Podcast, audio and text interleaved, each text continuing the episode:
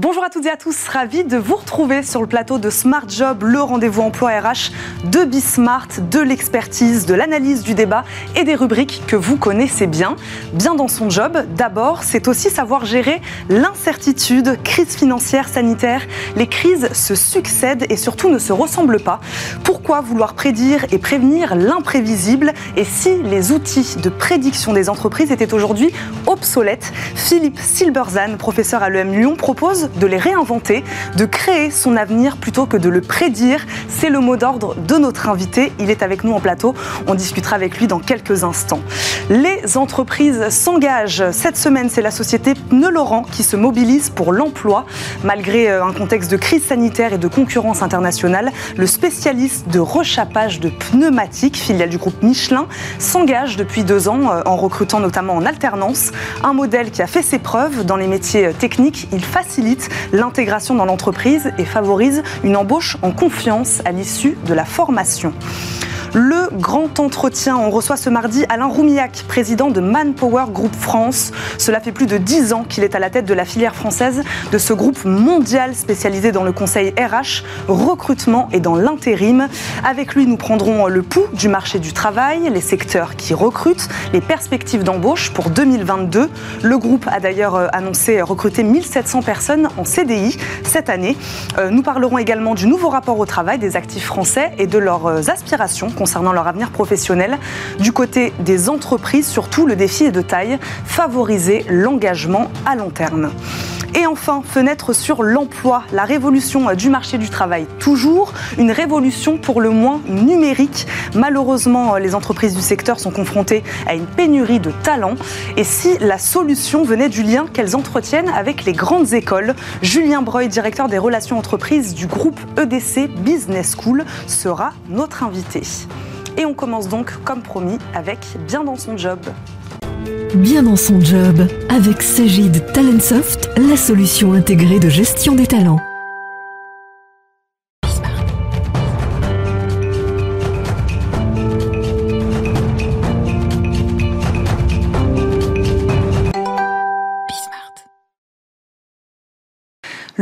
N'a rien de prévisible, l'épidémie de Covid-19 en est la preuve. Il devient de plus en plus difficile pour les organisations de se prémunir de ces événements extérieurs. Aussi bien les business plans que les prévisions économiques de toutes sortes ont volé en éclats ces deux dernières années. Une bonne raison aujourd'hui pour les entreprises de repenser leurs outils prédictifs. Tenter de prédire et puis subir, c'est de l'histoire ancienne. Il faut désormais agir. Ce n'est pas notre invité qui nous dira le contraire. Philippe Silberzan, professeur à l'EM Lyon et auteur de Bien bienvenue en incertitude. Survivre et prospérer dans un monde de surprises est avec nous. Bonjour. Bonjour. Bienvenue sur le plateau de Smart Job. On vous connaît, hein. vous êtes déjà, vous êtes déjà venu dans, euh, dans, dans, cette maison euh, Smart Job.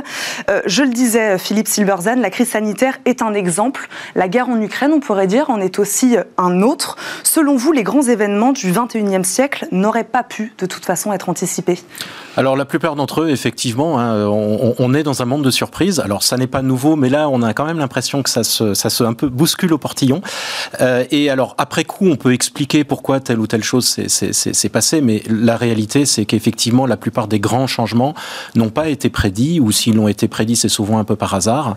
Et évidemment, ça pose, ça pose un défi fondamental à, à, ceux qui doivent prendre des décisions euh, en amont. Et donc, c'est de ce constat que vous êtes parti, justement, cette succession d'événements extérieurs qui arrivent, qui viennent bousculer les organisations. Et c'est là qu'on se dit, bon, faut peut-être changer de, changer de stratégie. Oui, voilà, on, on, a bâti, alors moi je viens du monde du management, mais on retrouve ça dans, dans, dans, dans toutes les organisations, qu'elles soient, qu'elles soient privées ou publiques, les gouvernements, les sociétés. On, on, a bâti la prise de décision sur un paradigme prédictif, effectivement, qui consiste à dire, je fais une prévision sur l'avenir et après je déroule un plan d'action. Euh, on, a, on, voilà, on voit ça dans des business plans, dans des plans d'action, même dans la, euh, l'élection présidentielle, où on demande un projet, on demande des plans. Et ce paradigme prédictif, évidemment, il est extrêmement fragile. Là encore, dans les, les élections On sait que quand un président arrive, très vite, les événements font que tout ce qu'il avait prévu devient rapidement obsolète. Et on est à ce moment-là plus dans de la réaction, de l'adaptation au mieux. Et donc, ça pose quand même. Il y a bien une raison pour laquelle les entreprises, elles tentent quand même de prévenir euh, l'avenir. C'est, c'est, pourquoi? Ça, ça les rassure déjà peut-être Alors, il y, y, a plusieurs raisons. La première raison, c'est qu'effectivement, si vous lancez un produit, vous avez besoin de prévoir sa fabrication, vous avez besoin d'un élément de prédiction. Vous mettez en route une usine, la voiture va sortir ou les bouteilles de parfum, etc. Donc, on ne peut pas totalement se passer de ce, de ce paradigme prédictif. Il va falloir monter l'usine, la mettre en route, etc. Euh, mais si on ne se base que sur le prédictif, là, effectivement, on risque d'avoir euh, de, de, de, grandes déceptions. Donc, il faut euh, continuer, certes, à, à, faire des prévisions pour, pour certaines choses, mmh. mais savoir qu'il y a quand même des chances que ces prévisions ou ces prédictions euh, se révèlent fausses. Euh, et donc, je dirais qu'il faut un paradigme un peu multiple en disant attention, beaucoup des choses que l'on prédit seront fausses, ne se révéleront pas. Et donc, euh, qu'est-ce qu'on fait dans ces situations-là Donc, il faut changer la manière aussi dont on, dont on perçoit le futur. C'est un changement de modèle que vous, que vous, que vous, proposez, que vous proposez là. Quelle est votre définition, pour qu'on comprenne bien, votre définition de l'incertitude? Et en quoi, si, si je comprends bien un peu votre message, en quoi elle peut être aussi enfin, elle peut aussi avoir un aspect positif au sein des organisations. Alors, effectivement, l'incertitude, c'est l'absence d'information. Hein. Si, vous lancez un produit de, de, livraison de repas à domicile, c'est pas trop difficile d'essayer de savoir ce que pensent les clients potentiels s'ils veulent de la vitesse ou du choix, etc. Parce que l'information existe, mais vous ne l'avez pas. Et là, on va faire une étude de marché. L'incertitude, ça va caractériser des situations euh, radicalement nouvelles, bah, le Covid, l'Ukraine, etc., pour lesquelles on n'a pas de précédent euh, exact, donc l'information n'existe pas. Euh, voilà, donc c'est vraiment ça la définition de l'incertitude. Comme ça ne s'est jamais produit, on ne peut pas se baser sur un historique euh, sur lequel on pourrait dire bon bah comme il y a eu ça dans le passé, eh ben, ça va se reproduire, on va voir la même chose. Donc on est face à l'inédit et évidemment euh, l'inédit, on peut pas on peut pas se, se, se baser sur euh, sur l'historique. Donc vous allez peut-être nous dire comment on va arriver à donc à la, à la gérer cette incertitude, comment les managers euh, peuvent euh, ou non d'ailleurs l'appréhender. je crois qu'il faut respecter une certaine posture quand même selon selon oui. ce que vous nous dites pour euh, agir efficacement dans l'incertitude Il y a une posture qu'il faut, qu'il faut absolument avoir, des impératifs Alors voilà, il y a quelques impératifs. La première chose, effectivement, c'est de se dire beaucoup des éléments qui surviennent, on ne les contrôle pas. Mm -hmm. hein, donc là, on n'a pas la main. Par contre, ce que l'on peut contrôler, c'est ce qu'on en fait. Donc il y a une surprise, on n'était pas capable de, de l'empêcher, on est, on, est, on, est, on est pris par surprise, mais ce que l'on fait de ça, là, on a un degré de contrôle. Donc c'est une posture que, pour simplifier, on peut appeler un peu entrepreneuriale, dans laquelle on va dire, bon, voilà ce qui se passe, euh, c'est une bonne ou une mauvaise nouvelle, là, je suis pas responsable. Par contre, je peux en tirer parti et donc agir un peu en, effectivement en entrepreneur. Ça, c'est un peu le, le, premier élément de posture. Mm -hmm. Le deuxième élément de posture qui est lié à ce qu'on qu évoquait tout à l'heure, c'est de dire que l'incertitude, elle va amener son lot de changements, c'est-à-dire beaucoup des choses qui ont été vraies pendant très longtemps eh bien, euh, deviennent fausses. Et donc, il va falloir apprendre à remettre en question des croyances qui ont pu être utiles et vraies pendant très longtemps. Donc ça, c'est un peu le deuxième élément de posture, c'est être capable de se dire, attention, qu'est-ce que je crois aujourd'hui qui est devenu faux? Euh, Et, et c'est facile à dire et c'est difficile à faire, évidemment, euh, dans la réalité. Donc, de la même manière que, que les entreprises et organisations s'appuient sur des outils prédictifs, là, vous leur proposez de s'appuyer sur d'autres outils. Ça marche à peu près de la même manière Ce sont des, oui. des, des, outils aussi que vous proposez Alors, des outils, pas forcément. C'est plus, effectivement, pour reprendre votre terme qui me semble très important, c'est plus une posture hein, mmh. qui, est, qui, est, effectivement d'avoir de façon systématique une capacité à euh, passer en revue ses croyances et ses hypothèses. Euh, donc, encore une fois, ce que l'on voit en ce moment, c'est que beaucoup de choses qui ont été vraies pendant très longtemps ne, ne le sont mmh. plus. Donc, les, les, les, croyances, les modèles mentaux sur lesquels on a basé le développement de l'organisation, alors ça, évidemment, le télétravail dont on a tous beaucoup parlé a été un exemple presque presque caricatural hein, de, de, de, croyances qui ont été vraies pendant très longtemps et qui tout d'un coup sont plus vraies. Hein. Pendant très longtemps, le télétravail, c'était en gros un avantage en nature qu'on donnait à quelques employés qui en gros n'avaient pas de perspective de carrière. Et puis tout d'un coup, c'est devenu la base de la façon dont on repense le travail. Donc les modèles mentaux ont explosé. Mmh.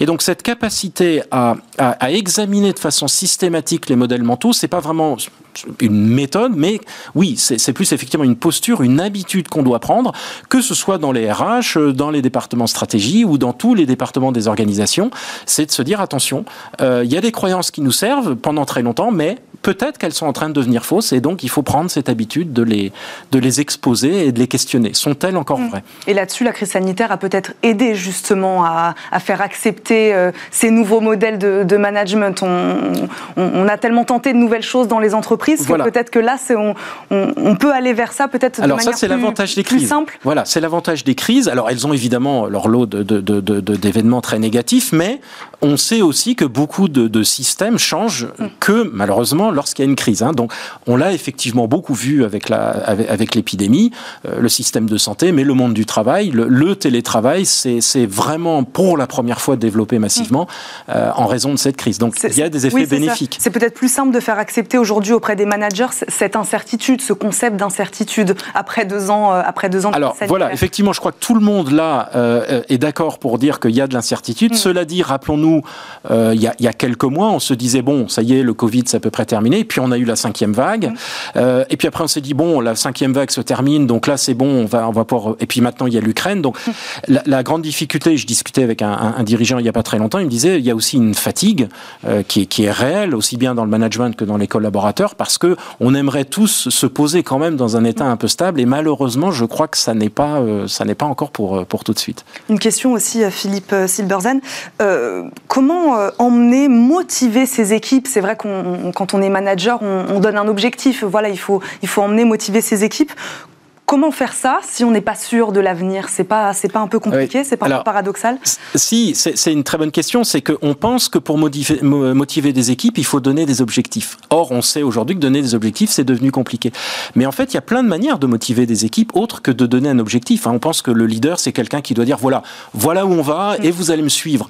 Non, le leader, ça peut être justement quelqu'un qui dit voilà, il y a beaucoup d'incertitudes, mais cette incertitude va avoir des aspects négatifs. Effectivement, je peux pas trop vous dire où on sera dans trois semaines, mais il y a aussi des opportunités. Donc ensemble, on va essayer de construire ces opportunités. Donc c'est effectivement, vous parliez de posture et le terme est vraiment important. La, posture aujourd'hui d'un manager, ça peut être précisément peut-être d'être un peu plus entrepreneurial en disant plein d'incertitudes, on ne sait pas forcément où on va, mais ça n'empêche pas d'avancer dans et puis de, de, de découvrir peut-être de nouveaux clients, de nouvelles offres, de nouvelles possibilités, de nouveaux talents aussi, parce qu'il y a des talents qui se révèlent dans l'incertitude. Mhm.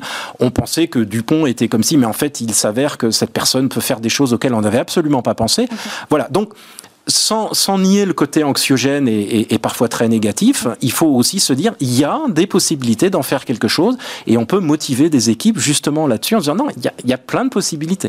Et ce modèle-là, il est applicable aux plus grosses structures. C'est vrai qu'elles sont moins agiles hein, que, les PME, que les startups. Vous pensez que c'est adaptable à, des grandes, grandes entreprises? Oui, moi je l'ai vu partout. Hein. C'est vraiment là, il y, a, une possibilité de leadership à tous les, tous les niveaux, dans les grandes entreprises, dans des PME. Euh, dans des entreprises publiques, dans des ministères. C'est vraiment là, le, je dirais, c'est la, crise, c'est vraiment l'occasion du leader. Les leaders se révèlent dans la crise. Euh, Churchill a été un politicien médiocre toute sa vie jusqu'en 1940, où il a été le leader qu'on a connu. Donc il y a aussi ça, et, les leaders peuvent surgir, et ça c'est plutôt la bonne nouvelle, de n'importe où, de partout, quelle que soit leur formation, leur origine. Voilà. Donc il y a des opportunités de leadership dans les crises, et on peut voir de, de très belles choses, euh, des gens qui se révèlent justement dans ces situations difficiles. Une dernière question, c'est vrai qu'on a parlé donc des différents types d'organisations, des managers évidemment. Euh, tous les acteurs économiques, selon vous, euh, bénéficieraient de, de, cette nouvelle approche, euh, que ce soit voilà, des entrepreneurs, que ce soit des investisseurs. il ne s'agit pas que des managers non plus. Non, moi, moi je milite pour ce que j'appelle une culture de l'incertitude mm. et je pense qu'elle bénéficierait assez aux, aux, politiques mm-hmm. qui sont encore, et on peut le comprendre, hein, très, très en, en, en réaction en disant voilà, il y a des choses qui se passent, comment je réagis. Euh, je crois que pour, euh, pour revenir sur le paradigme que vous évoquiez tout à l'heure, euh, qu'on cesse de dire qu'un un manager, c'est quelqu'un qui doit prédire. Mm. Bien sûr, il y a cette, une partie, mais aussi un manager, c'est quelqu'un qui doit vivre dans l'incertitude. Et ça, Effectivement, c'est pour les managers, c'est pour les décideurs, mais c'est pour tous les collaborateurs. Chacun peut être acteur, dans une certaine mesure, de, de quelque chose de plus créatif dans l'incertitude. C'est ouvert à tous. C'est ouvert à, tous. On va terminer sur ces mots. Merci beaucoup, Philippe Silberzan, de nous avoir accompagnés. Je rappelle, vous êtes professeur à l'EM Lyon et également auteur de Bienvenue en incertitude. Merci beaucoup de nous avoir accompagnés aujourd'hui. Tout de suite, les entreprises s'engagent.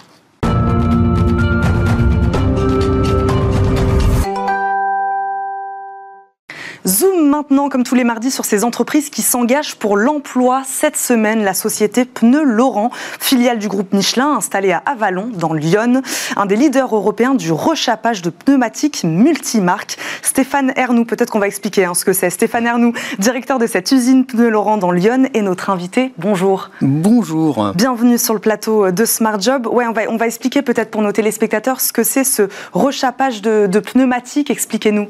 Alors, c'est très simple. En fait, c'est une opération qui consiste à redonner vie à un pneumatique usagé. D'accord. Donc, nous allons, nous commençons par enlever la partie qui est, usée sur la route, mhm. remettre ensuite euh, euh, une, gomme, la recuire pour assurer une cohésion, et voilà le pneu reparti pour une deuxième, voire une troisième vie quand le, ce qu'on appelle la carcasse, mhm. c'est-à-dire que la structure du pneu le permet. C'était bien de le, préciser. On est plutôt sur du poids lourd, je crois. Alors, le, rechappage concerne tout type de pneumatique, du tourisme, donc pour les véhicules euh, automobiles, aux poids lourds et aux, aux engins de génie civil. L'usine d'Avalon aujourd'hui est centrée sur les pneumatiques poids lourds et génie civil. Merci beaucoup pour cette explication, Stéphane Arnoux. Retour d'abord sur ces deux dernières années bouleversées, hein, bien sûr, par la crise sanitaire. Euh, une question quel impact elle a eu cette crise sur l'activité du site? Euh, Est-ce qu'il y a eu des semaines d'arrêt? Est-ce qu'il y a eu une baisse de la production? Voilà, comment, comment ça s'est passé? Alors, mars 2020, comme beaucoup d'entreprises, en fait, un, arrêt brutal hein, qui a mis euh, l'ensemble des salariés à la maison et donc un arrêt complet de l'activité. Ensuite, l'activité est repartie, elle est même repartie très fortement. Ceci dit, avec, vous l'imaginez, un taux d'absentéisme lié euh, aux, salariés qui étaient absents pour euh, ou cas contact ou euh, malheureusement touchés par la maladie. Quand vous dites repartie très rapidement, c'est-à-dire quand à peu près? Si mes souvenirs sont exacts, elle est repartie 15 jours à 3 semaines après le, après l'arrêt complet. Hein, le temps de mettre en place le protocole sanitaire mhm. nécessaire pour la reprise des activités. Et donc, quel changement ça a entraîné sur l'organisation du travail au sein de, au sein de l'usine? Est-ce qu'il voilà, il a fallu euh, s'adapter, comme vous dites, hausse de l'absentéisme? Qu'est-ce que vous avez fait du coup à ce moment-là? Alors, quand vous êtes adapté? Il faut adapter la gestion de production et mm. puis il a fallu démarrer une production de masques au départ pour respecter le, le, mm. protocole sanitaire. Et donc ça, c'est une nouvelle activité à démarrer depuis, euh, de, sans, aucune expérience. Euh, donc, vous faisiez partie de ces entreprises qui, vous aussi, avez euh, produit des masques. Voilà, on a commencé à produire nos masques mhm. pour nos salariés pour permettre un retour au progressif au travail. Pour rester dans ce, dans ce contexte un peu, un peu particulier, un contexte tendu aussi dans lequel vous évoluez depuis une dizaine d'années maintenant, dans lequel votre secteur euh, évolue. Un marché très impacté, on le sait, par euh, l'importation des produits à prix bas, notamment venus d'Asie. Euh, comment vous, vous faites face à cette, à cette concurrence internationale? Alors, le, on essaye de défendre nos, nos, valeurs et en mm. particulier, en fait, le, le côté empreinte environnementale du rechappage. c'est un, un, produit formidable. Mm-hmm parce qu'il offre une, deuxième vie, voire une troisième vie à un pneumatique qui euh, donc évite euh, la mise en déchets. Mhm. Ça permet d'économiser 66% de déchets, 45% de matières premières en moins. Donc nous comptons en fait mhm. sur une diffusion progressive progressive pardon, auprès de nos clients mm. de, de, ce, de, cette, de cet intérêt environnemental pour développer le, le business. Et c'est là votre plus-value peut-être face au marché, euh, face au marché asiatique? Bien sûr, parce qu'à un prix certes équivalent, mm. nous offrons aux clients une empreinte environnementale bien meilleur. Michelin, euh, Stéphane Arnoux, euh, a enclenché un plan de simplification et de compétitivité, euh, prévoyant 2300 suppressions de postes d'ici 2023. Est-ce que votre usine elle est ciblée par ces mesures? Vous savez, la, la, recherche de compétitivité, elle est permanente dans nos entreprises et pas, pas uniquement chez Michelin. Mhm. Donc bien sûr, nous avons chaque année des plans pour améliorer notre compétitivité. donc pas impacté par ces mesures de suppression de postes? Si, si, chaque année, nous essayons de réduire le, le- les- le- le- le nombre de postes, de progresser pour améliorer notre compétitivité. Après ça, les effectifs dépendent aussi de l'activité. Hein. Donc là, euh, d'un côté, nous avons euh, supprimé des postes, mais d'un autre côté, nous avons embauché l'année dernière Mhm. une dizaine de techniciens et cadres, euh, une dizaine d'agents en production. Voilà, on va en parler malgré ce contexte un peu compliqué. euh, votre usine a réussi à recruter. Voilà. Combien de personnes, juste pour qu'on comprenne bien, combien de personnes donc étaient employées euh, avant 2020 Voilà, pour ensuite faire le- la, la différence avec, euh, avec Ah. vos recrutements en 2020 et 2021. Voilà, on était aux alentours de, de- de 400 personnes. Mhm. hein.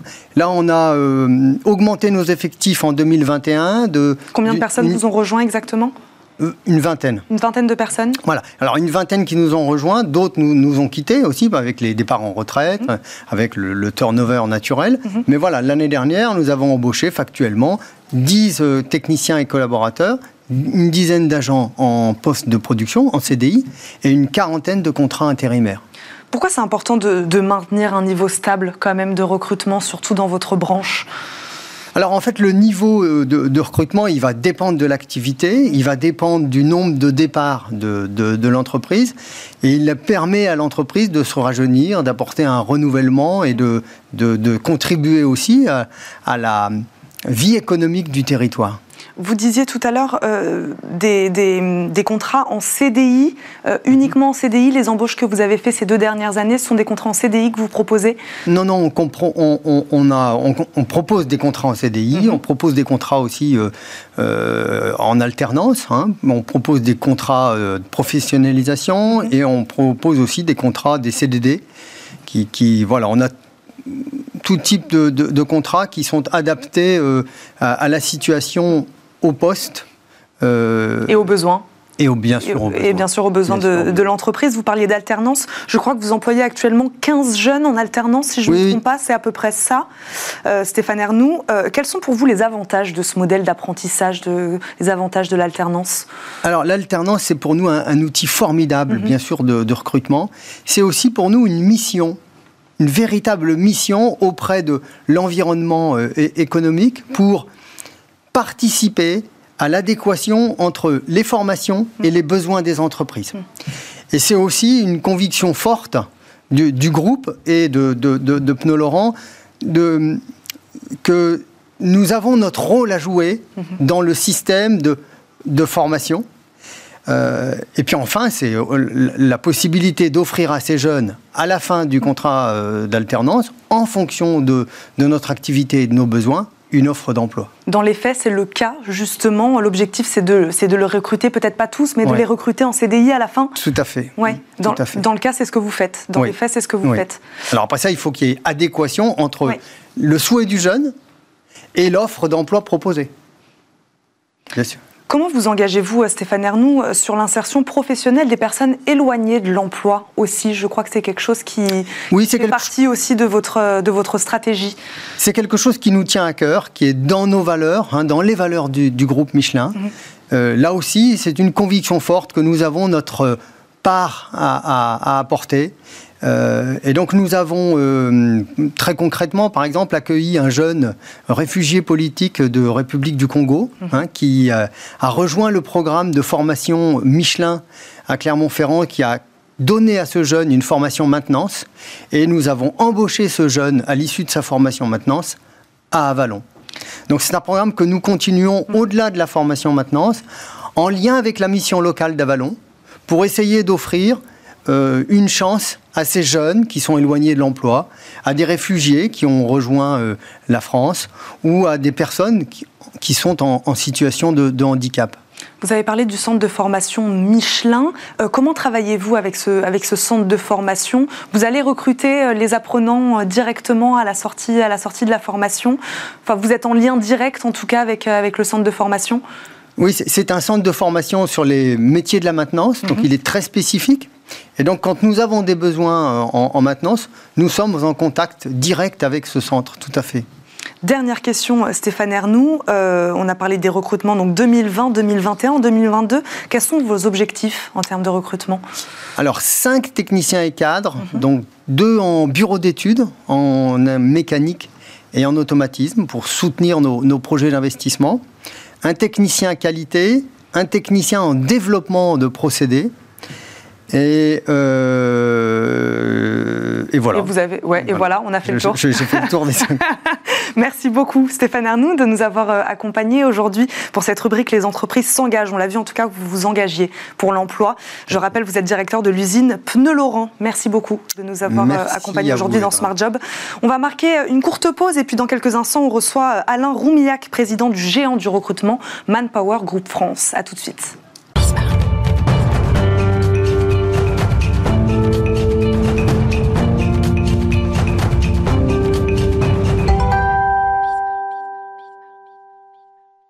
Le grand entretien, comme toutes les semaines dans Smart Job, on reçoit un acteur du monde économique. Aujourd'hui, c'est le président d'un géant du recrutement que nous accueillons sur notre plateau. Alain Roumillac, président de Manpower Group France, est avec nous. Bonjour. Bonjour. Bienvenue sur le plateau de Smart Job.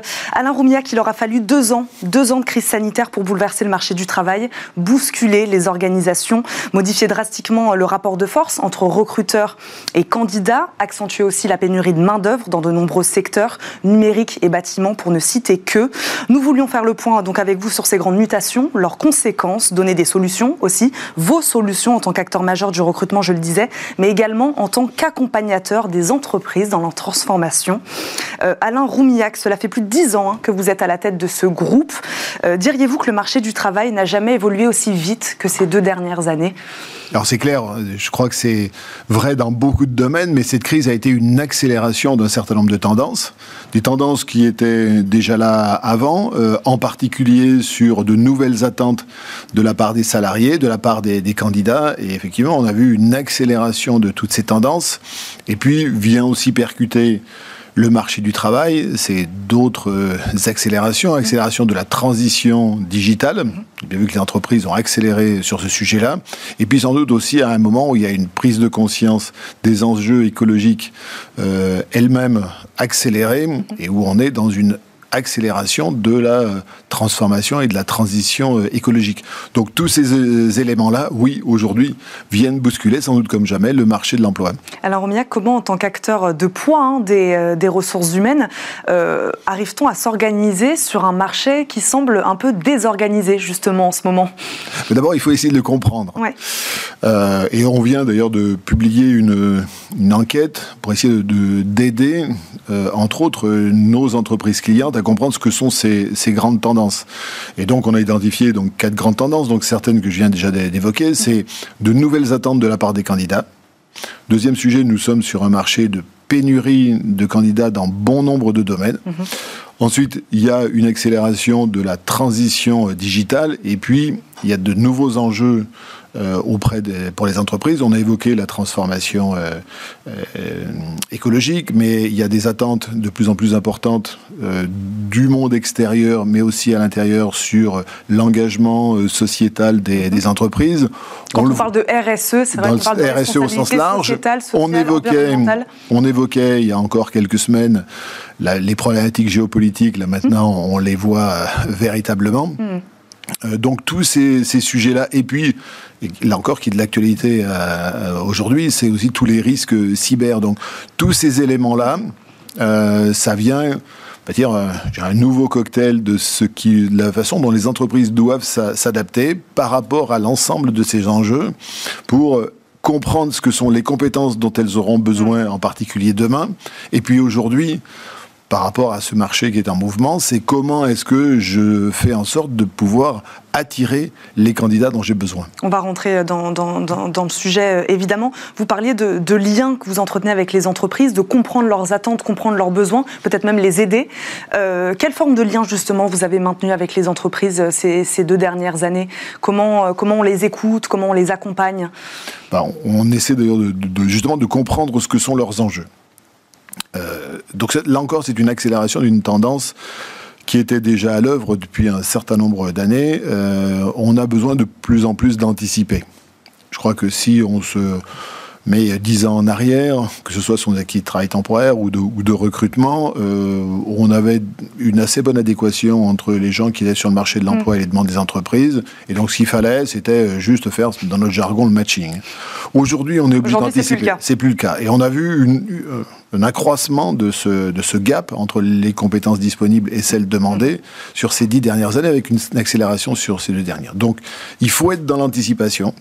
Pour être dans l'anticipation, il faut comprendre ce que sont pour euh, nous, de la part des entreprises, c'est quels sont leurs enjeux, quels vont être leurs besoins à moyen terme. Et de la part des entreprises, c'est de comprendre ce qu'est ce que, ce qu'est le nouveau paradigme sur le marché de l'emploi. Donc, et entre autres, ben, quand on n'a pas les candidats qui sont euh, sur le marché, ben, il faut accepter qu'il va falloir sans doute aller chercher des gens qui ont le profil, mais accepter de les former. Ils seront peut-être pas là.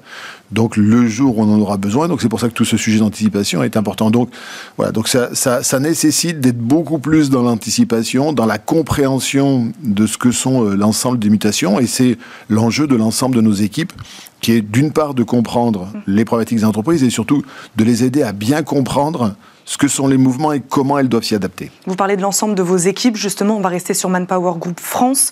Euh, quels besoins, justement, en recrutement? Bah, Toutes ces transformations, ces transformations majeures des entreprises, ont-elles impliqué pour le groupe?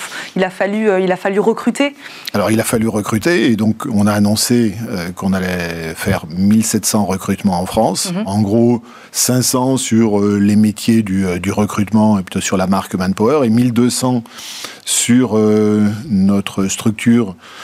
de services numériques qui s'appelle Experis. Donc, euh, puisque bah, vous aussi, vous avez dû faire votre transformation. Alors nous euh, avons dû faire, nous avons dû faire notre transformation et nous accompagnons aussi la transformation digitale mhm. des, entreprises. Donc, euh, donc les, les, demandes sont extrêmement importantes, mhm. en particulier sur les métiers du, du recrutement. donc, et nous, bien sûr, si on veut aider nos clients à recruter, il faut que nous-mêmes on recrute. Donc, ce sont des, des enjeux, des enjeux majeurs. Donc, objectif 1700 recrutements en CDI. 1700 recrutements. Euh, en tout cas, c'était la lignée sur laquelle on était parti. Mm. On va voir si euh, tout ce qui se passe va infléchir. Donc 1700 euh, effectivement en CDI, parce que la demande est forte d'ici la fin de l'année. Donc on était parti, on est parti en tout cas depuis le début de l'année sur ce rythme-là. Euh, l'année 2021, euh, Alain Roumiac, euh, s'est achevée sur une note assez positive avec un taux de chômage bas. quelles sont les perspectives d'embauche pour l'année pour l'année 2022, notamment sur le travail temporaire? Peut-être qu'on peut faire un focus aussi là-dessus. Donc sur le travail temporaire, nous n'avons retrouvé qu'en toute fin d'année le niveau d'activité que nous avions en 2019 très fortement impacté par, un certain, par une activité qui reste relativement basse sur certains secteurs qui étaient assez fortement utilisateurs de travail temporaire. Mhm. Et je pense entre autres euh, au secteur de l'aéronautique mhm. Et au secteur de l'automobile. Mhm. Euh, le secteur de l'aéronautique est en phase de, de, reprise et le secteur automobile qui est très impacté et par les sujets de, de transition vers l'électrique et puis par les pénuries de, de composants. Donc, euh, ce que nous pensons, c'est que voilà, le marché euh, devrait euh, continuer à, à progresser mm-hmm. en ligne avec ce qu'est l'évolution de l'économie.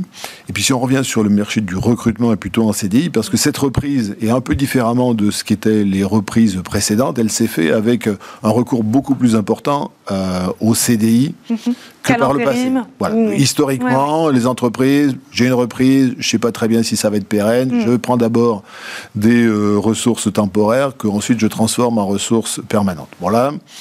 Sans doute euh, lié à une confiance dans l'avenir, euh, sans doute aussi à l'impact des réformes pénicaux de, donc de début de quinquennat des entreprises.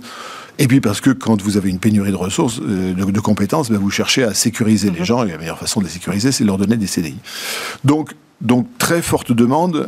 tous les trimestres, nous publions un, baromètre mhm. et, et, ces derniers trimestres, nous avons été des niveaux de, des niveaux records mhm. sur ce baromètre qui, euh, qui vient euh, traduire ce que sont les intentions d'embauche des, des entreprises. Donc, on a, en tout cas, toujours euh, donc une demande extrêmement forte de recrutement des entreprises. Mais encore, euh, on anticipait 4% de croissance. 4% euh, de croissance, il faut avoir les ressources, les compétences pour pouvoir faire cette croissance. Donc un appétit important de la part des entreprises pour recruter. Donc appétit pour recruter, encore faut-il trouver des candidats? C'est ce que c'est ce, ce, que vous disiez tout à l'heure. à quelles difficultés vont être confrontées les entreprises justement pour pour recruter? Bah Encore plus aujourd'hui et demain qu'hier c'est qu'elles ne vont pas trouver sur le marché mhm. ou pas suffisamment les compétences dont elles ont besoin. Donc il faut, il faut qu'elles acceptent de former et il faut qu'elles acceptent donc d'ouvrir donc, euh, la formation, on en parlera peut-être tout à l'heure, enfin on en parlera d'ailleurs sûrement tout à l'heure, du côté des organisations d'abord. Voilà, qu'est-ce qu'il faut changer, qu'est-ce qu'il faut modifier?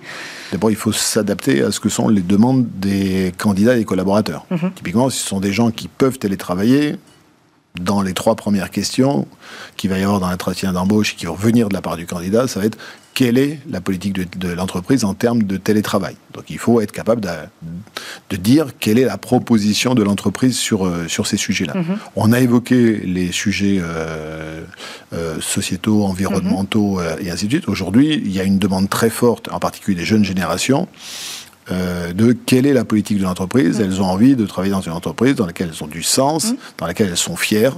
Donc voilà un certain nombre de sujets sur lesquels donc les, entreprises aujourd'hui doivent euh, s'adapter et y apporter une réponse elles doivent apporter euh, une réponse. Euh, comment expliquez-vous justement ce, enfin, ce, changement de rapport de force? C'est ce qu'on ce qu'on disait aussi tout à l'heure entre recruteurs et candidats. Euh, pourquoi ça l'entreprise aujourd'hui de, tout faire pour se rendre, pour se rendre attractive? C'est toujours la base de l'offre et de la demande. Mm. C'est-à-dire que quand vous avez beaucoup de chômeurs, peu d'offres d'emploi, c'est facile de choisir. Quand vous avez beaucoup d'offres et que, en particulier sur les offres que vous avez et les compétences que vous recherchez, vous n'avez pas suffisamment de candidats, ben c'est à vous d'être plus attractif et de savoir attirer les gens dont, vous voulez. Donc, donc on est, on est passé, et il y a très peu en plus de euh, personnes qui avaient anticipé qu'on aurait un rebond aussi rapide mhm. euh, du marché de, l'emploi. Donc euh, voilà, c'est une, c'est une question d'offre et de demande. Il va y avoir un sujet qui commence déjà à arriver, mais qui va l'être de plus en plus, c'est le sujet du salaire. Mhm. Et en plus, sans doute, comme on, anticipe, on anticipait déjà une, une, inflation importante, mais l'inflation va accélérer. Et puis, et puis d'autant plus, si on a une pénurie de, de compétences, si la compétence est rare, mm. ben il, va falloir, il va falloir la payer. La, payer. Les entreprises sont prêtes à le faire, ça Alors, vous avez deux types d'entreprises. Aujourd'hui, quand on discute avec nos clients, vous avez types. Vous avez celles qui disent, de toute façon, on est dans un métier, dans un environnement de pénurie, euh, pénurie de compétences, mais également euh, euh, pénurie de composants, pénurie de matériaux. On a la capacité de passer des augmentations de, tarifs, mhm. donc on peut augmenter les salaires parce que on saura le gérer et garder nos marges euh, à part une augmentation de prix. Et puis vous avez un certain nombre d'entreprises qui vous disent mais moi je ne sais pas toucher mes prix. Mm. Donc de toute façon, donc dans ces conditions-là, je ne sais pas augmenter mes salaires, mm. les salaires au-delà de quelque chose qui est décent. Et auquel cas, souvent la réponse de ces entreprises, c'est dire bah, tant pis.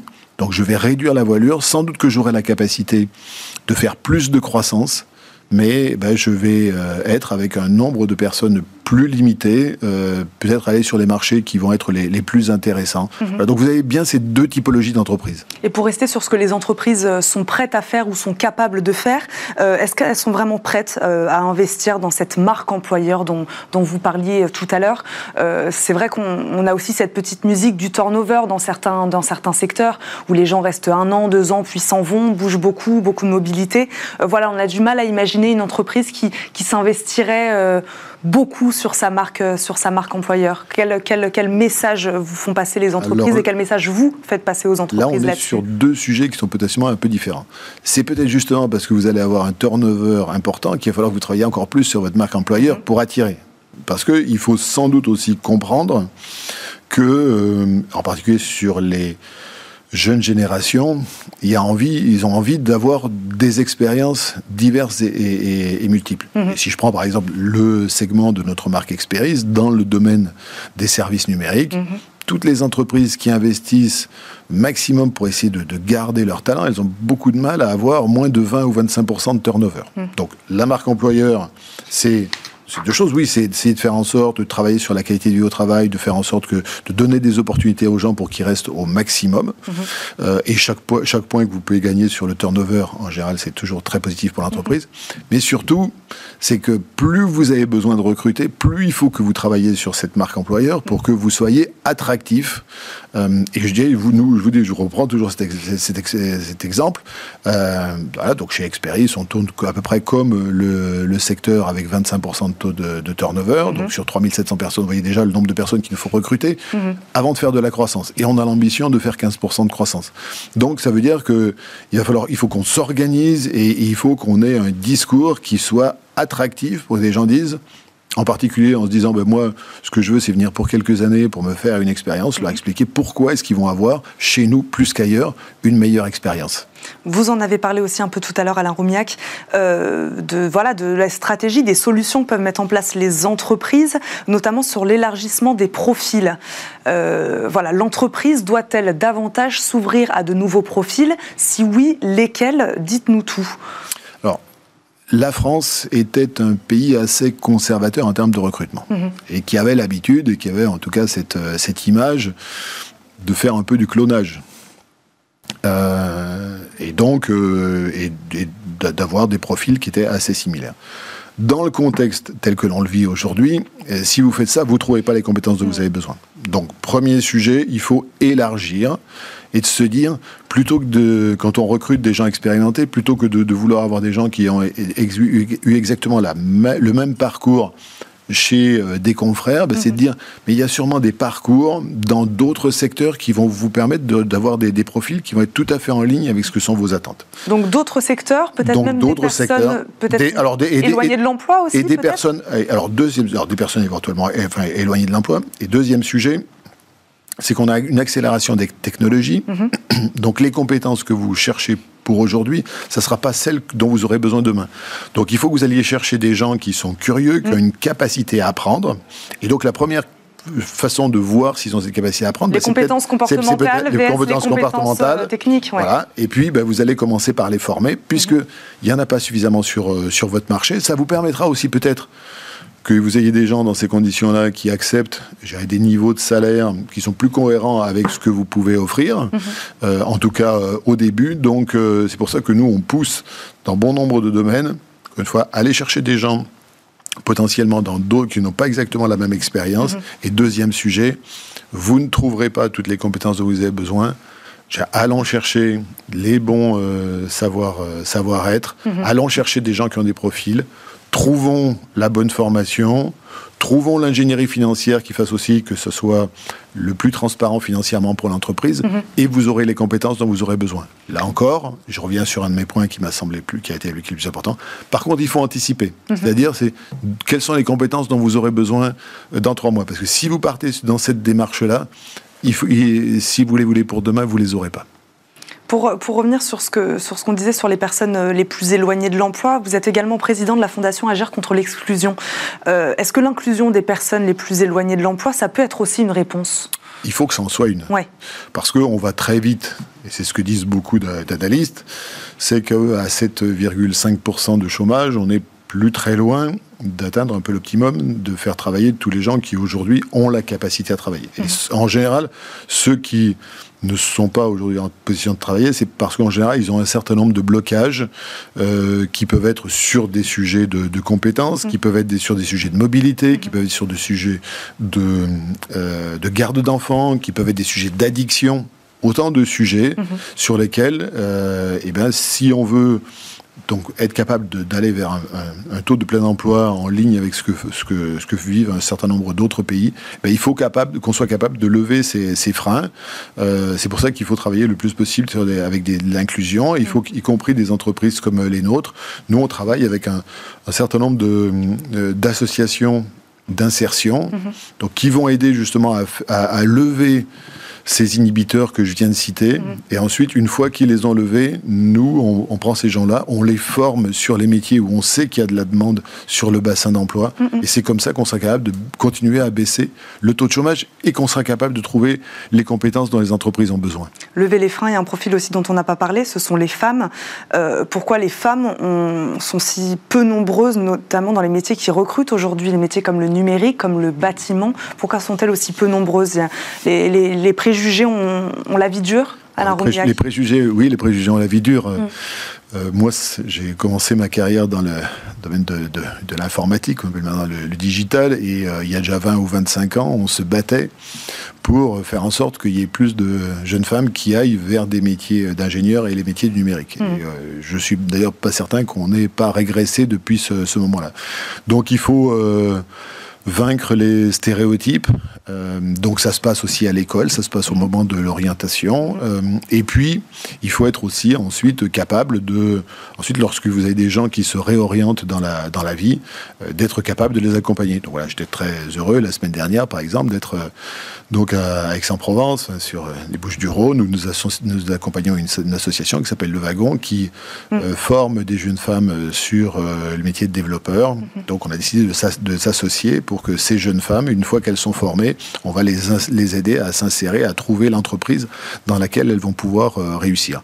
On a aussi de très belles, très, très, beaux, très belles expériences avec euh, certains clients pour euh, former des, des électriciennes. Donc, donc il y a des stéréotypes à casser et on essaie d'y contribuer, mais c'est la société dans son ensemble. Et puis après, on a une responsabilité en tant qu'entreprise mhm. ensuite que d'accompagner tout, toutes celles qui veulent aller vers euh, un certain nombre de métiers qui sont très porteurs de pouvoir y aller. Comment Manpower s'engage-t-il d'ailleurs sur la parité? Alors aujourd'hui d'abord nous euh, sommes très heureux d'avoir un index de 99 sur 100 en ce qui concerne Manpower et même pour notre entreprise de services numériques euh, Experis nous sommes à 94 euh, sur 100 donc très engagé bien évidemment sur, sur l'ensemble de ces sujets donc d'abord la, première façon de le faire c'est d'abord de bien le traiter mhm. à l'intérieur de l'entreprise de faire en sorte et là on a encore des progrès à faire c'est que c'est que ce soit vrai dans l'ensemble de la, de la structure et de l'ensemble de structures de management donc nous sommes engagés pour que nous augmentions le taux de, femmes dans nos équipes de, direction. Nous, progressions, nous avons encore du, chemin à faire. Et puis ensuite, ben, c'est d'accompagner aussi un certain nombre d'entreprises, un certain nombre de, nos clients, euh, lorsqu'ils ont cette, démarche, euh, c'est de les aider à, accompagner, euh, à les accompagner, à bâtir les, cursus qui permettent et lever, aussi les freins pour qu'il y ait toujours plus de femmes qui aillent dans leurs équipes. Pour revenir maintenant sur la formation, puisqu'on a compris que c'était euh, une des solutions, si ce n'est peut-être la solution en tout cas aujourd'hui pour, euh, pour, euh, pour battre cette, ces, pénuries de, de, compétences, ces pénuries de talents dans certains secteurs. Alain Roumia, comment le lien entre école, école ou cursus de formation et entreprise, il a évolué ces dernières années? Est-ce que, est -ce que le monde éducatif comprend bien les attentes du monde professionnel?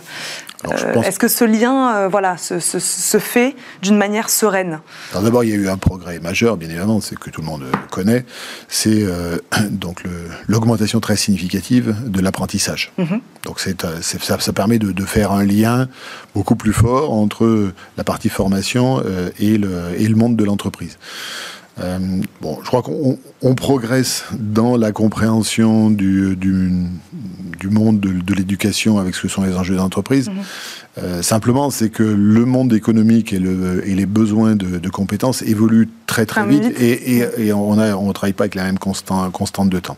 Mhm. Donc il faut qu'on travaille sur, sur ces sujets-là. En particulier, on évoquait les métiers du numérique. Euh, mhm. je, je, je, pense qu'entre autres, un des premiers sujets, c'est qu'il faut qu'on continue à augmenter le nombre de places dans les écoles d'ingénieurs. Parce que si demain nous voulons réindustrialiser le pays, si nous voulons réussir notre transition écologique et si nous voulons que la France soit, continue à être, et soit même encore un plus grand pays sur tout ce qui est transformation digitale, il faut qu'on ait beaucoup plus de compétences, beaucoup plus d'ingénieurs que nous en avons aujourd'hui. Là aussi, élargir les profils, comme on disait tout à l'heure pour les entreprises. il faut, euh, oui, s'il faut aller chercher des dizaines de milliers de personnes de plus, oui, il va falloir euh, élargir les, les profils. Bon, je crois qu'il y a déjà pas mal d'initiatives qui ont été prises, mais il faut euh, le pousser à, beaucoup plus grande échelle.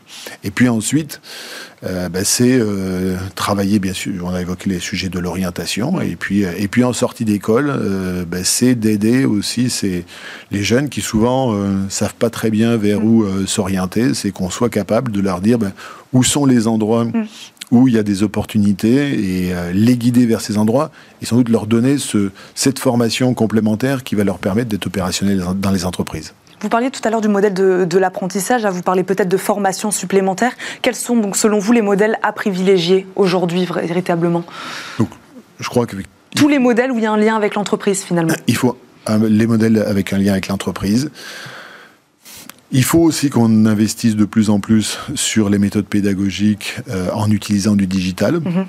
Parce que je l'évoquais tout à l'heure, euh, non seulement il va falloir faire de la formation lorsque les gens changent d'emploi ou bon, ils s'insèrent sur le marché de l'emploi, mhm. mais on va avoir des transitions euh, extrêmement importantes et il va falloir que les gens se forment tout au long de leur, leur vie. Une partie, ils pourront le faire donc en présentiel. Mhm mais il faut qu'ils puissent en faire toute une partie d'eux-mêmes. Et en plus, ce qui est l'avantage du digital, c'est qu'il permet d'ajuster le cursus à ce qui est le réel besoin de la personne. Parce que sinon, ben, quand vous faites un cours magistral, vous faites le même pour tout le monde les points de départ sont absolument pas les mêmes et vous avez des gens qui ont du mal à suivre et ceux qui s'ennuient. Une approche pédagogique plus adaptée, plus une, individualisée. Une approche plus individualisée hmm. et pour l'individualiser, il faut faire plus de digital, donc euh, continuer à investir massivement, sans doute travailler aussi sur des sujets de recherche. Moi, je, pensais qu'on irait plus vite sur, euh, sur ces sujets-là. Dernière question, euh, Alain Roumiac, avant de, vous quitter. Euh, je ne sais pas, peut-être une petite note d'optimisme, j'espère. Vous, vous, l'êtes en tout cas sur la capacité de tous ces acteurs, hein, on l'a vu, tous les acteurs du marché du travail, à se trouver, à s'emboîter correctement. Euh, vous êtes optimiste là-dessus?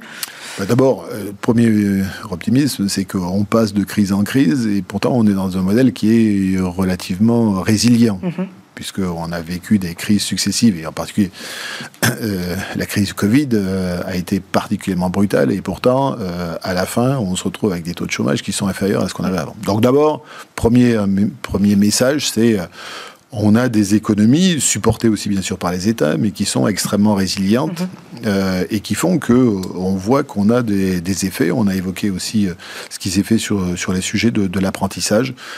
Donc, euh, et c'est la démarche qu'il faut qu'on ait, c'est qu'il faut qu'on soit tous euh, capables de s'associer euh, avec les pouvoirs publics, mmh. le privé. Il n'y a pas d'opposition entre privé et public. On a des missions qui sont différentes, on a des rôles qui sont différents. Il faut qu'on se comprenne et qu'on s'en comprenne toujours mieux. Et moi, je suis optimiste sur notre capacité à franchir les nouvelles crises qui sont, qui sont devant nous si on est capable de travailler sur cette base-là. Merci beaucoup Alain Roumiac de nous avoir accompagnés euh, lors de ce grand entretien. Je le rappelle, vous êtes président de Manpower Group France, bien sûr. Merci beaucoup. Tout de suite, et comme chaque jour, on termine cette émission par fenêtre sur l'emploi.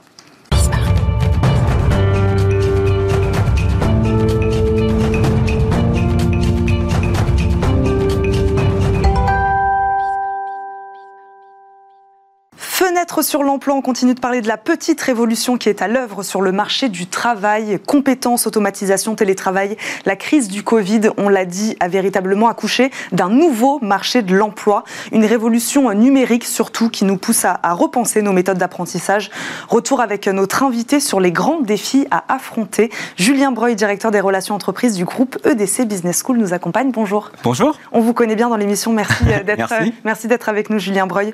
Euh, premier constat, de ce marché du travail en pleine révolution, la mutation sans précédent vers les métiers du numérique. Oui, indiscutablement. Alors c'est vrai qu'elle avait un peu débuté, puisque je rappelle toujours que sur les métiers cadres, s'entend, euh, on a à peu près 70% des recrutements qui sont sur trois grandes fonctions, hein, les métiers euh, dits de l'informatique, les métiers commerciaux et les métiers financiers. Mais c'est vrai qu'on a vu apparaître depuis 4-5 ans un fol envol, j'allais dire, des métiers informatiques. Et si on regarde un bilan euh, de l'année dernière sur le nombre d'offres d'emploi publiées, on s'aperçoit qu'on a à peu près 65 000 offres d'emploi cadres sur les métiers de la gestion informatique, du développement, les fameux développeurs, mhm. euh, voire de la gestion des infrastructures. Et cet ensemble-là, j'allais dire, n'inclut pas encore potentiellement tout ce qu'on va considérer comme les métiers de la data science, tout ce qu'on va considérer comme euh, d'autres typologies de métiers qui peuvent aussi être intégrés notamment sur la sécurité des données. On parle beaucoup du cloud, mais forcément il faut aussi des métiers qui permettent de sécuriser ces données. Euh, et ça n'englobe pas, j'allais dire, parce que selon l'organisation des structures, ça peut aussi varier, ce qu'on appelle les métiers du numérique. Euh, Aujourd'hui, on voit que les évolutions des entreprises, elles sont en constante mutation. Certains métiers qui sont dits du digital peuvent être orientés plus vers le marketing, d'autres plus euh, vers l'IT. Donc on voit bien que cet ensemble-là, il est mouvant, à l'exception des métiers très informatiques. Et là, je pense des développeurs, où là, clairement, on est plutôt dans une typologie IT. Donc oui, il y a une mutation incroyable vers ces métiers-là. Vous parliez des besoins. En effet, malheureusement, le manque de spécialistes en France se confirme hein, jour après jour sur, euh, sur ces métiers. Euh, l'enjeu serait-il celui de la formation, Julien Breuil, finalement? Alors l'enjeu, indiscutablement, il est celui de la formation. J'allais dire dire formation initiale entre guillemets dans les écoles, mhm. formation effectivement au sein des entreprises. Euh, on voit que si on se positionne dans les entreprises, il y a un certain nombre de cadres qui sont en attente de formation. Alors pas seulement quand même euh, hard skills, mais aussi également euh, tout ce qui concerne les soft skills, mhm. parce qu'au-delà de la compétence technique, il y a aussi un accompagnement sur la capacité. Tout à l'heure, on parlait de, quelque part des chefs de projet. Il y a une capacité à savoir mener un projet. Mhm.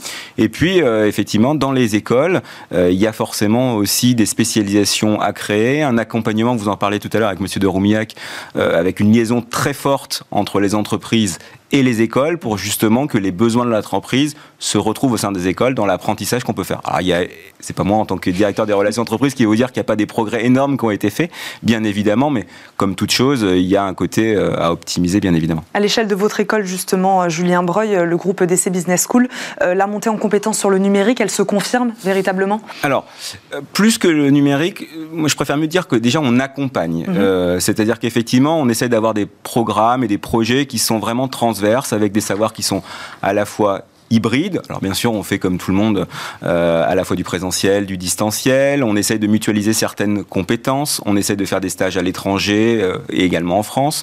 Euh, on essaye de faire à la fois des stages, de l'apprentissage pour certains, mais également des missions qui sont un tout petit peu différents. Et puis on a des spécialisations qui se créent. C'est vrai que moi, je pense fondamentalement au-delà de l'école que quand vous avez une compétence notamment par exemple sur la data science, mhm. oui, il y a une compétence technique, mais ce qui est le plus important dans une entreprise, c'est cette capacité à mener des projets ensemble. Euh, si vous êtes une entreprise qui a une organisation en silo, c'est souvent un peu compliqué. Et effectivement, les organisations sont de plus en plus matricielles, et donc c'est important pour les étudiants d'avoir déjà cette capacité à mener des projets. C'est pour ça qu'on a, on demande aux entreprises aujourd'hui euh, de venir de plus en plus dans les programmes, de proposer effectivement des missions pour amener les étudiants à travailler ensemble en fonction des projets de l'entreprise. Et ça, c'est excessivement et oui, qu'est-ce qui se joue justement, Julien Breuil, dans ce lien aujourd'hui entre, entre école et entreprise? Pourquoi est-il essentiel, selon vous, crucial même? Il est essentiel tout simplement parce qu'aujourd'hui, si on voit l'exemple des entreprises, alors je verrai deux points essentiels à mes yeux. Hein. Le, premier, c'est que les entreprises connaissent, on l'a dit tout à l'heure, une transformation sans précédent qui vient vers le digital.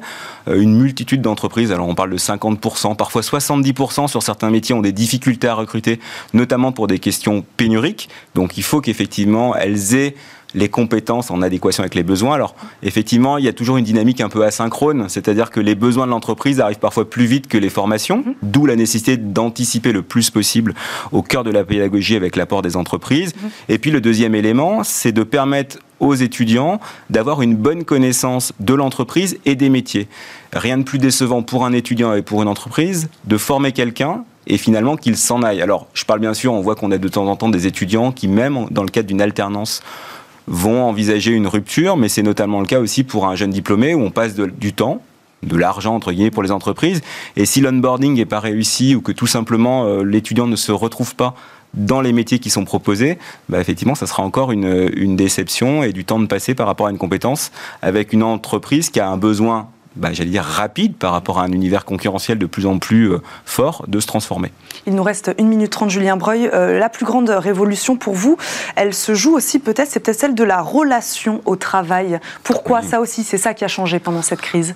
Alors c'est vrai que j'ai toujours un peu de, j'allais dire, de honte à redire le sens au travail, parce que c'est vrai que c'est quelque chose qu'on redit de manière régulière. Alors il ne faut pas enfoncer des poncifs, mais c'est vrai que la notion de sens et la notion notamment de plaisir mhm. au travail ou dans l'entreprise est devenue euh, essentielle répète, mais c'est peut-être important de le répéter. Mais c'est très important, et d'ailleurs, on a des entreprises, je le rappelle, qui aujourd'hui, euh, dans le cadre de leur déménagement, peuvent avoir parfois des locaux plus petits parfois au cœur de Paris si on prend la région parisienne, mais qui réaménagent complètement leur univers pour avoir des environnements qui sont plus agréables, pour favoriser une expérience différente. Et puis on a bien évidemment l'essor du télétravail, euh, puisqu'aujourd'hui 51% des grandes entreprises et des ETI euh, favorisent un mode hybride. Ce en quoi d'ailleurs les cadres, on s'en doutait, enfin les managers sont plutôt justement, euh, j'allais dire, à l'aise avec cette méthode-là, puisque 82% considèrent que c'est un bon moyen pour les cadres de mettre en place, euh, j'allais dire, leur mission et de travailler. Merci beaucoup Julien Breuil, je rappelle que directeur relations entreprises du groupe EDC Business School. Merci d'être venu nous voir, d'avoir commencé. On a un peu parlé de cette révolution du marché du travail. Il y a tellement de choses à dire. Il y a tellement de choses à dire, tout à fait. Bah, vous reviendrez dans cette émission pour nous en dire plus. Vous l'avez compris, c'est déjà la fin de cette émission. Merci euh, à Fanny Griesmer qui m'a aidé euh, à la préparer. Merci à vous de m'avoir suivi, de nous avoir suivis. Demain, vous retrouverez bien sûr Arnaud Ardouin à la présentation de ce rendez-vous. Moi, je vous dis à très vite sur Bismart. Très bonne journée à tous.